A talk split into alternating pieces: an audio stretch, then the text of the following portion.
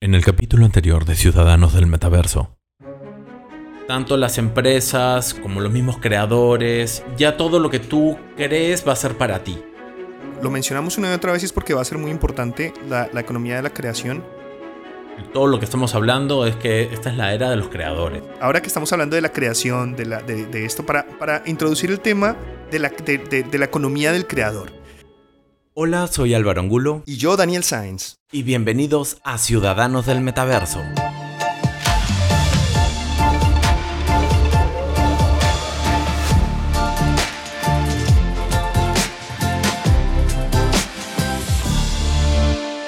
Álvaro, te quiero contar una historia. Cuéntamela. Eh, para, para- tú lo sabes, pero seguramente los oyentes no, pero yo desde hace muchos años soy creador de ilustraciones digitales. Sí, Es como mi hobby, es algo que hago en mi tiempo libre. lo haces bien también. Muchas gracias, muchas gracias. Los, los- le- al- algún día, algún día eh, mostraré algo por acá. No por el podcast, pues porque es un medio no visual. Bueno, lo describimos para, que, para dejarlo a la imaginación.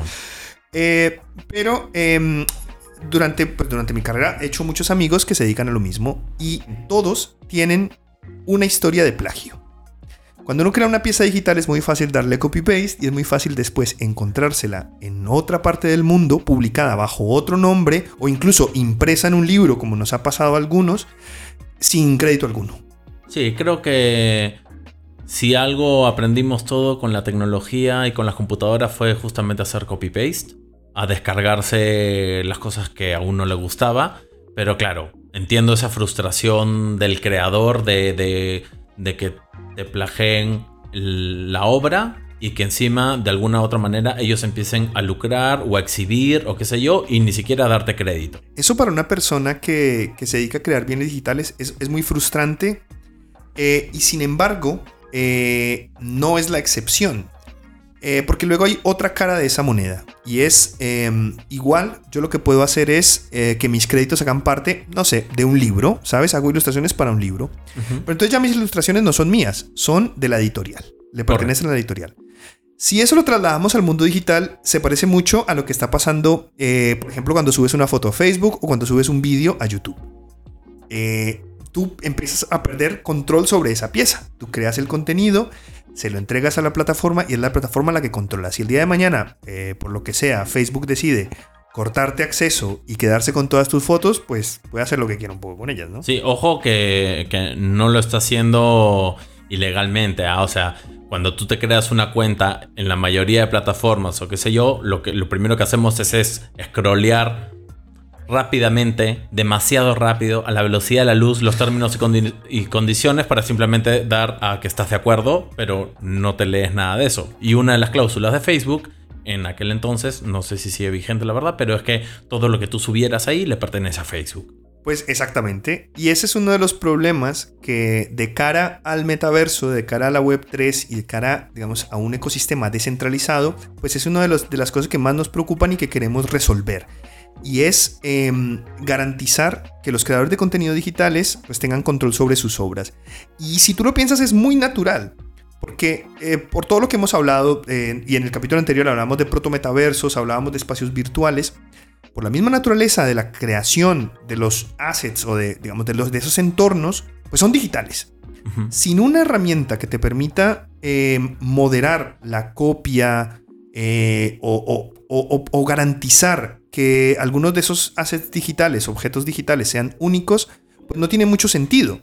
Y, y yo me imaginaba eh, eh, el ejemplo de, imagínate que tenemos, que yo eh, dedico un año de mi vida a crear una mansión en el metaverso, ¿no?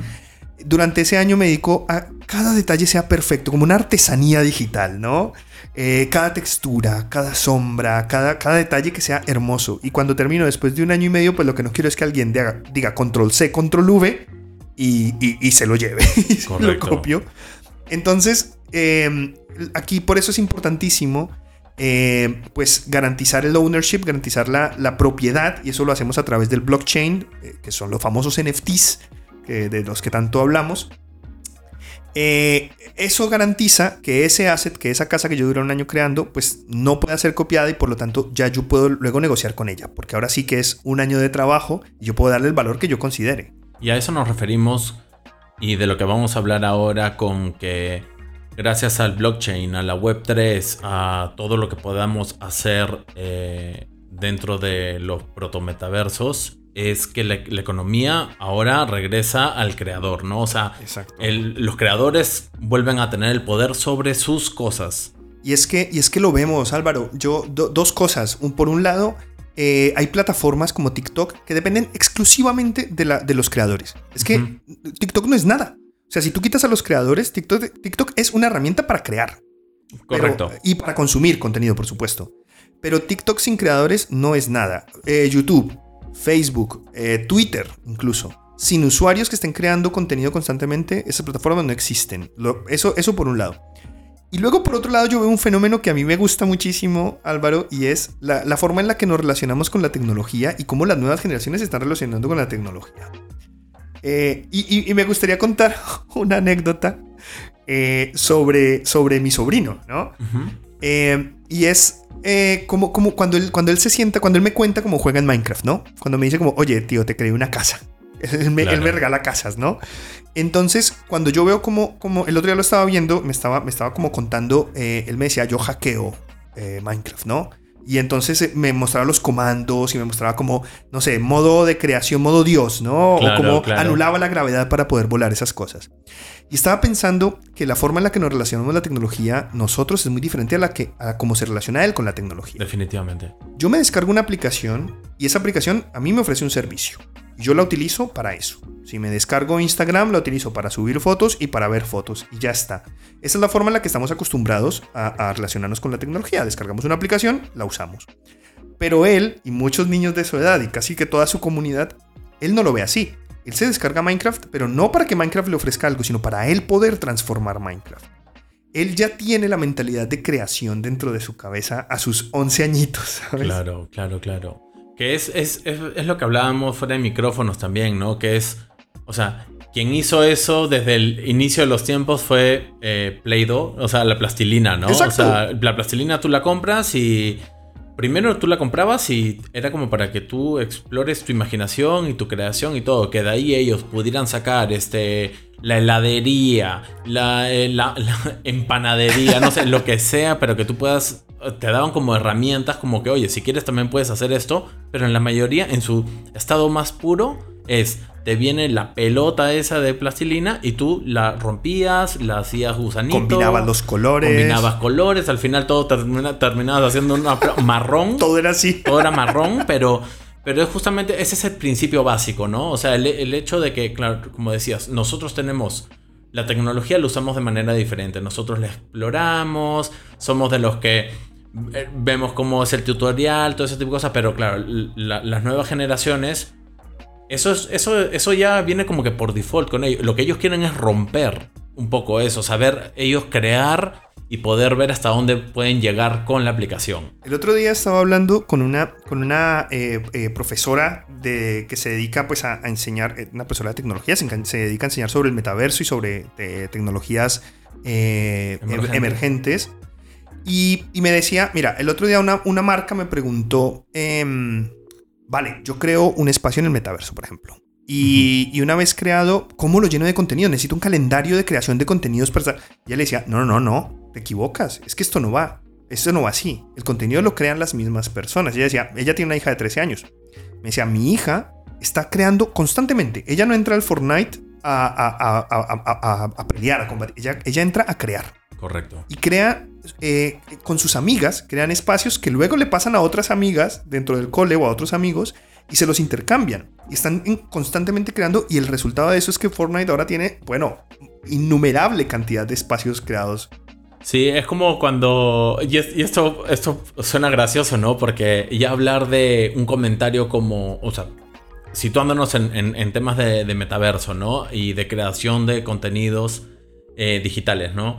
Escuchar un comentario como, ¿y ahora cómo vamos a alimentar con contenidos estos? Tipo la famosa matriz de contenidos, el always on y todo eso, es como que, ah, es, es un pedido tan de Web 2, ¿no? es como, es como, ahora efectivamente, o sea, cuando empezaron a salir las redes sociales como plataformas, ¿no? De comunidades y todo eso, era normal el, el, always on, crear contenidos y siempre surgía este, estos pedidos como de...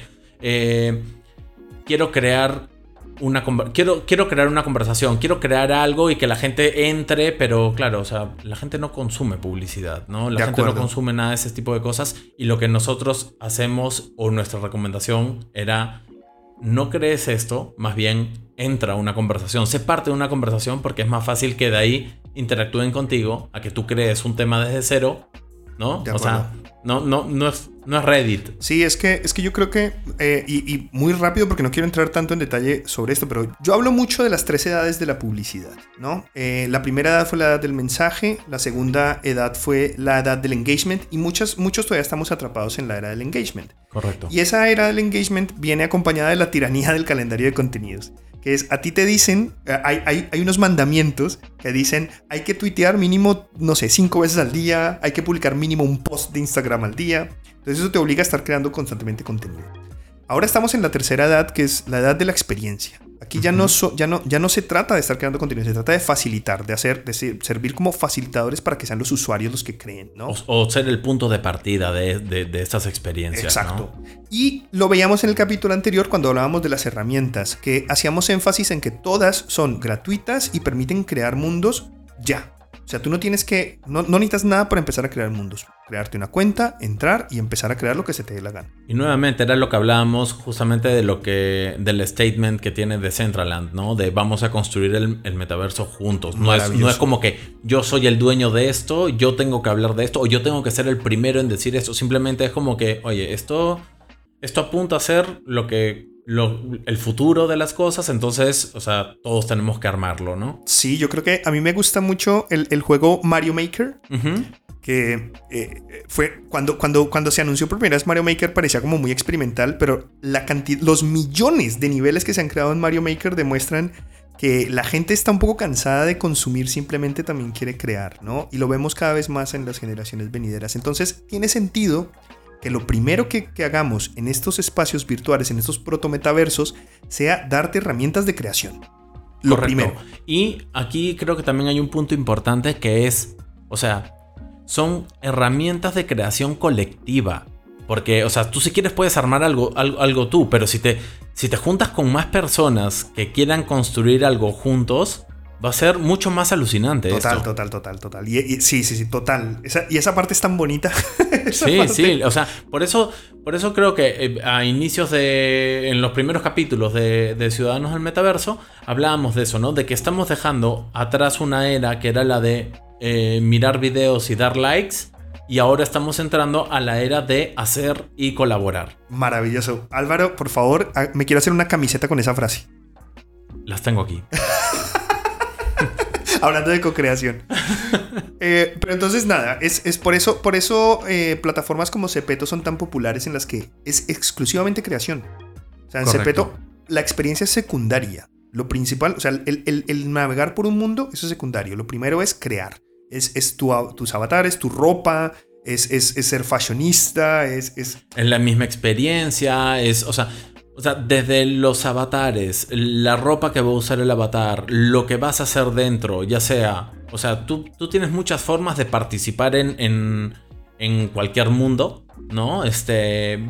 Todo va a depender bastante de lo que, de lo que tú quieras hacer o ser o estar, ¿no? O sea, va, va a depender mucho. Es importante que uno tenga claro cuál es el objetivo. O sea, y esto lo hablamos en algún momento.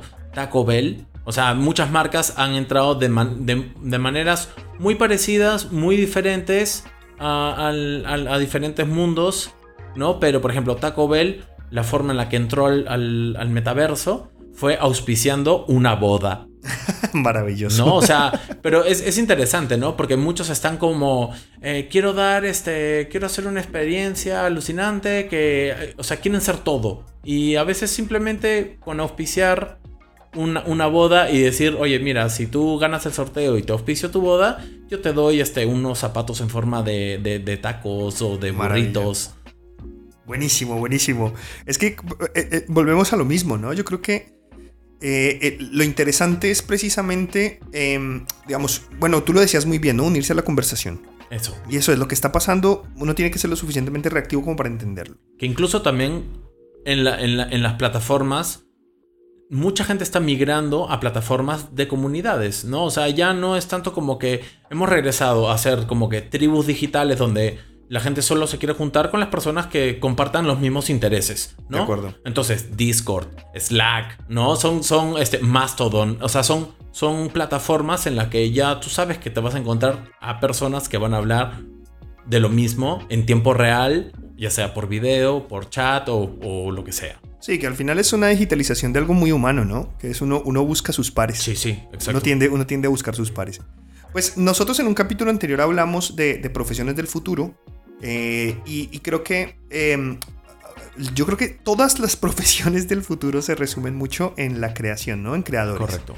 Creadores de, de bueno, creadores y, y además eh, gestores, ¿no? Porque también habrá, habrá pues toda una, digamos, una, una comunidad adyacente de, de, de, gestores de toda, esa, de toda esa creación, ¿no?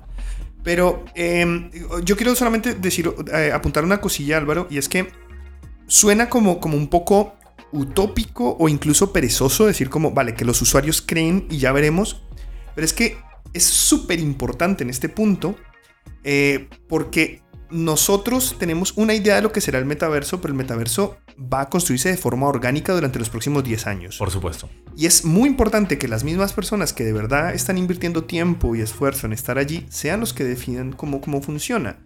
Repito, por eso es tan emocionante entrar en este punto, porque usted puede ser parte de esa creación. Sí, y aparte también algo que venimos, creo que todo el mundo, para muchas cosas, o sea, esto, esto, esto, es totalmente válido, ¿no? Y es lo que, lo que acabas de decir de, de un crecimiento orgánico, ¿no? Porque cuando tú fuerzas algo, no, ya, no. Se, ya se siente un poco falso, ya no se siente original. Y especialmente para las generaciones nuevas. Tú, nada, nada mata más a una experiencia que forzarla. Correcto, correcto, correcto. Y algo que también eh, vale la pena mencionar en este momento es que varios clientes, mm, o sea, creen, ¿no? Este...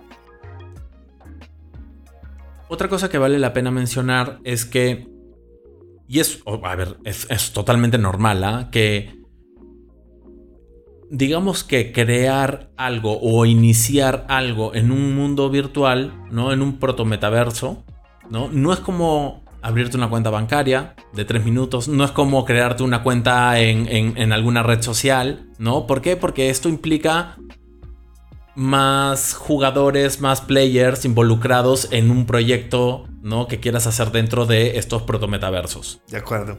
A mí me gusta mucho eso que dices sobre la inversión de tiempo porque me recuerda, me recuerda una conversación que tuve con mi madre, muy difícil conversación, y es que eh, yo vengo de familia de artesanos, ¿no? Uh -huh. Mi abuelo era orfebre, mi uh -huh. padre es carpintero. Y yo estaba intentando explicarle a mi madre el otro día que de cierta forma yo también soy un artesano ahora que me dedico a hacer cosas digitales, ¿no? Correcto. Assets digitales en, universos virtuales. Esto es muy difícil que lo entienda una persona de, de, esa generación.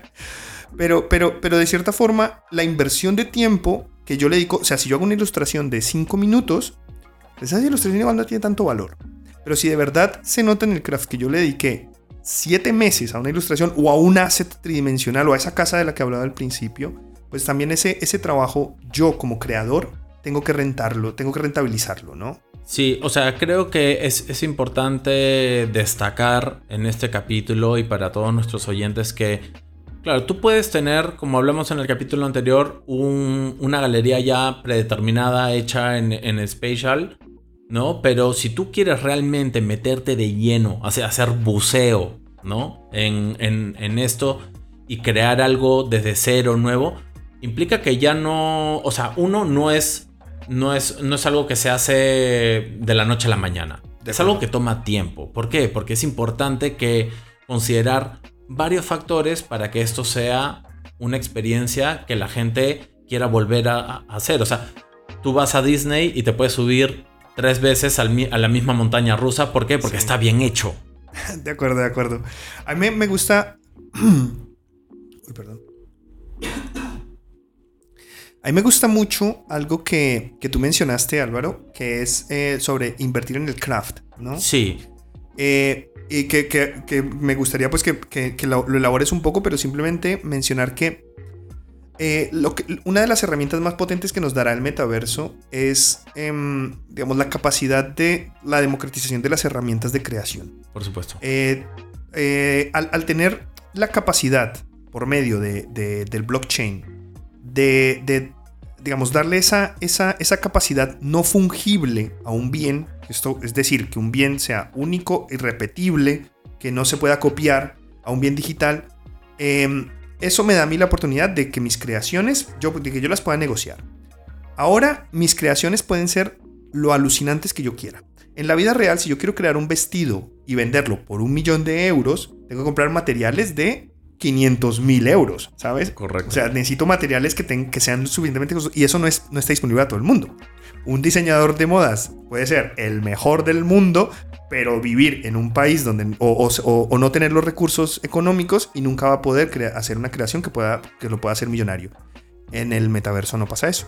Porque ya tienes, todos tenemos acceso a las mismas herramientas y a los mismos bienes. Sí, o sea, yo creo que va a depender bastante de eh, mucho de la creatividad, va a depender mucho de con quiénes tú te juntas para, para llevar a cabo alguna experiencia, un mundo, un, no sé, cualquiera de esas cosas, ¿no? Y sí es importante al decir que una de las cosas en las que se debe de invertir, además de tiempo, es en el, es en el craft, ¿no? En el, en el cómo se va a ver, ¿no? Lo, que, lo que voy a jugar, porque claro, podemos hacer una mecánica rápida que va a pasar esto de punto A, B y C, y ya está, ¿no? Pero la gente, y la gente va a decir, ah, estuvo buena la mecánica, la experiencia, pero se veía malazo, ¿no? O sea, ahorita, y esto es un, poco la evolución del, del, gráfico, ¿no? O sea, estamos tan acostumbrados a ver películas en tercera dimensión o videojuegos de última generación en el que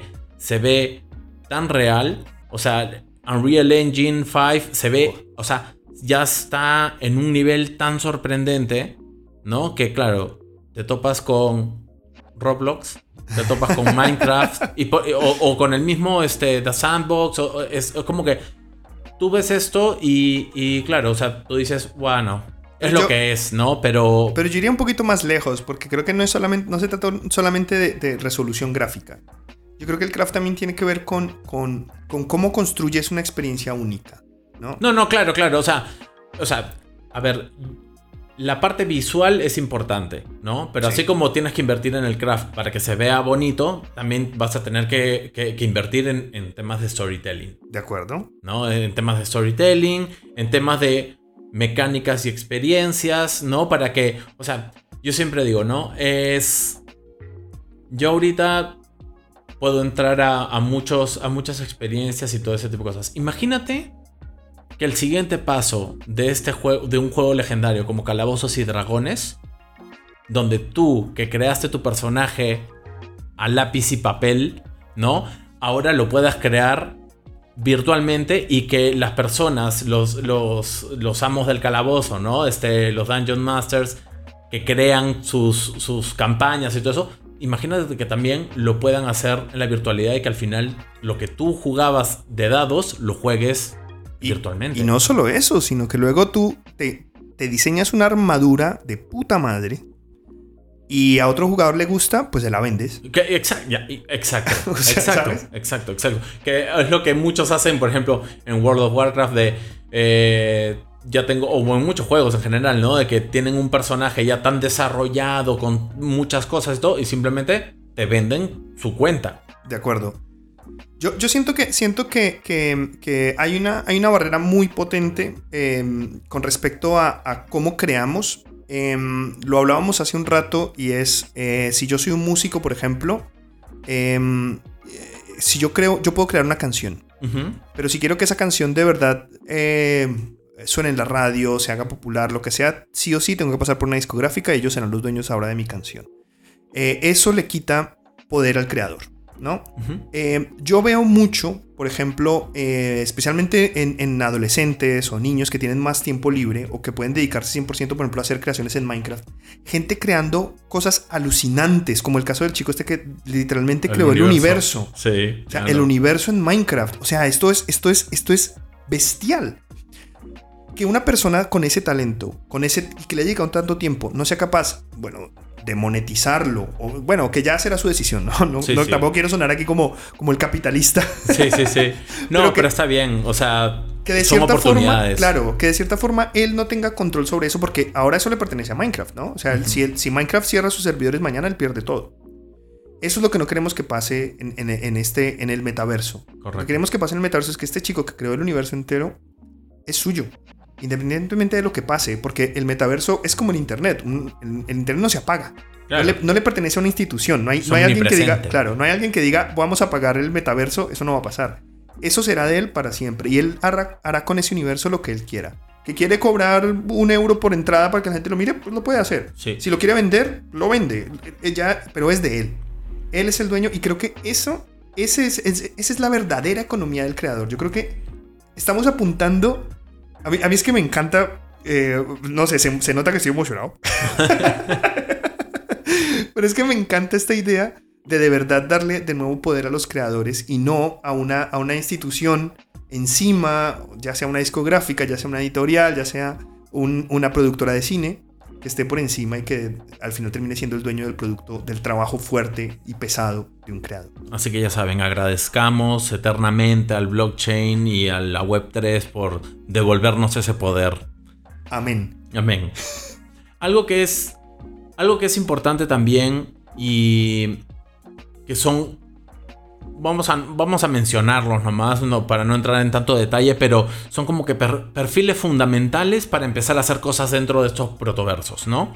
Y por ejemplo, ¿no? O sea, así como que por default debes de tener gente de ciberseguridad, ¿no? Eh, product designers o customer experience, ¿no? Este, puedes tener claramente eh, diseñadores de, de 3D, ¿no? Este, vas a tener que tener sí o sí algún tipo de desarrollador de entornos digitales. Sí. ¿No? Y bueno, infaltable tener un poco del tema de marketing y social media porque todavía tenemos aprendizajes que todavía funcionan, ¿no? O sea, a esto súmale a alguien que sepa de gamification o cualquiera de estas cosas. Sí, que, esto cambiará, ¿eh? De hecho, los invitamos a que escuchen el capítulo sobre profesiones del futuro, eh, porque esto cambiará. De hecho, yo tengo constantes reuniones con, con el Head of Data de nuestra empresa, eh, pensando en cómo vamos a hacer medición en el futuro, cómo vamos a hacer marketing en el futuro. Obviamente, pues yo sí hago parte de, de, una corporación, entonces esas cosas me interesan. Pero sí es verdad que, que, que habrá como hombre, un montón de, un montón de oportunidades en ese, en ese sentido, ¿no? En, ese, en, esa, en esa área laboral, en esas áreas laborales. Sí, claro, o sea, van a ser como que los ciertos puestos que hay por default y adicionalmente habrán puestos donde, oye, necesitamos a alguien que sepa de jardinería. Sí, eso, jardinería digital. Y eso que, y eso que no, de verdad que, esto es algo muy especulativo. O sea, esto que tú mencionas está pues basado, digamos, en el presente. Pero de aquí a 10 años, Álvaro, yo creo que puede ser tan diferente. A mí me encantará, y esto es un reto que me pongo yo a mí, a mí mismo y a los oyentes. Dentro de 10 años volvemos a escuchar este capítulo. Y el capítulo de profesiones del futuro. Porque me gustaría ver que ni siquiera se nos pasó por la cabeza y que, y que está súper demandado en el año 2032. Los pañuelos las mascarillas. las mascarillas virtuales. Tapones para los oídos. No sé. Bueno, quién sabe. Esto ha sido todo por hoy. Si tienes alguna duda o comentario, escríbenos a cdmetaverso.gmail.com o a nuestro Instagram, Ciudadanos del Metaverso.